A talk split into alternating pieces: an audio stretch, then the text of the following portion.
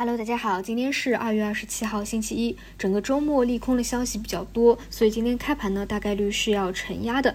当然，撇开消息面不说啊，对于短期三千三百一十的重压力，已经是多次点打久攻不下了，也就是资金没有办法形成一个合力，也是符合之前的一个分析判断。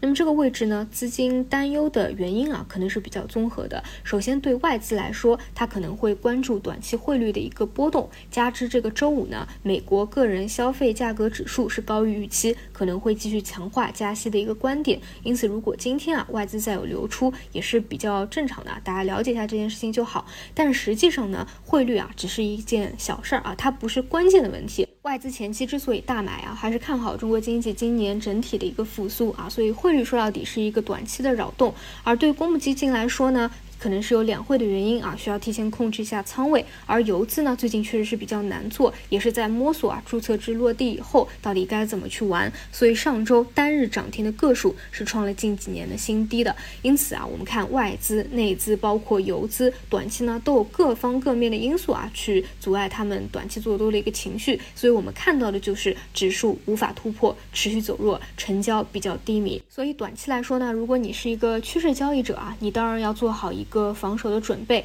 当然这跟中长期看好二三到二四年的中国股市它是不矛盾的啊。那么短期来看，比如我们今天就得去看三十日线，包括箱体底部三千二百二十点能不能够守住支撑住啊。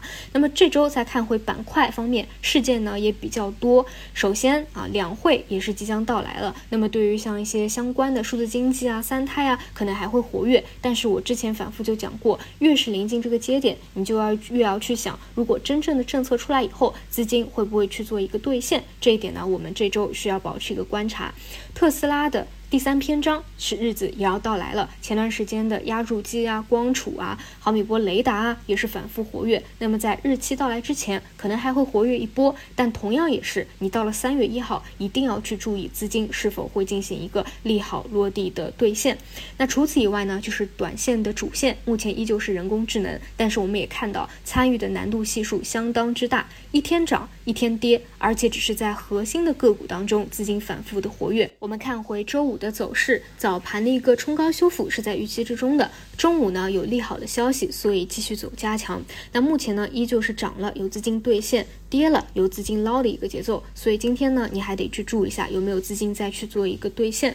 这里中期来看呢，依旧是有二波的预期的，因为你现在很难找到一个产业趋势有人工智能这么好的一个方向啊。所但是呢整个时间我认为还是需要去拉长一下。短期呢还是震荡的格局啊，直到什么时候？后连续拉涨了，那我们再去看一下有没有走二波的一个可能啊？那么还是聚焦正宗的算力类的方向和爆款应用类的方向，这些呢是我觉得逻辑比较正的。但记住，千万不要上涨了去追涨，只有核心的标的出现大跌了，你可以去捞一下试错一下啊。这是人工智能的一个节奏，还是比较难把握的啊。所以呢，一定要评估一下啊，有没有在这个板块做短线交易的一个能力。总结一下啊，就本周还是以观。查防守为主，控制好一个仓位。那如果说一定要观察啊，有什么啊事件刺激或者埋伏类的机会的话，那我觉得一个就是要去关注一下啊，第二波疫情有没有出现的一个苗头。目前来说呢，我确实没有看到啊，周边有，